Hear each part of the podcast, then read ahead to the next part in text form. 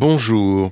Nous sommes tellement accablés et tristes du fait de l'actualité en provenance d'Israël que le simple fait d'apprendre que le Quatuor de Jérusalem viendra jouer à Paris le 20 janvier prochain nous fait chaud au cœur.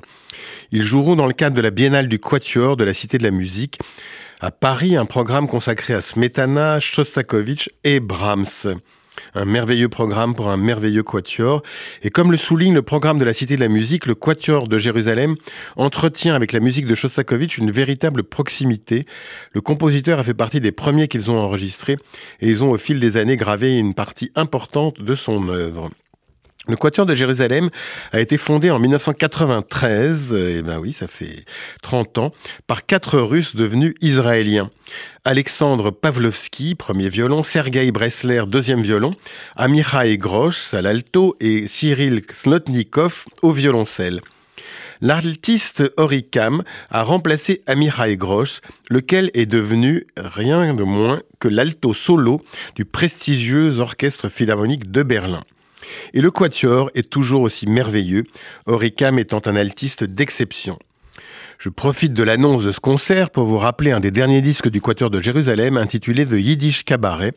Il donne à entendre un quatuor de ce génie juif viennois précoce qu'était Erich Wolfgang Korngold.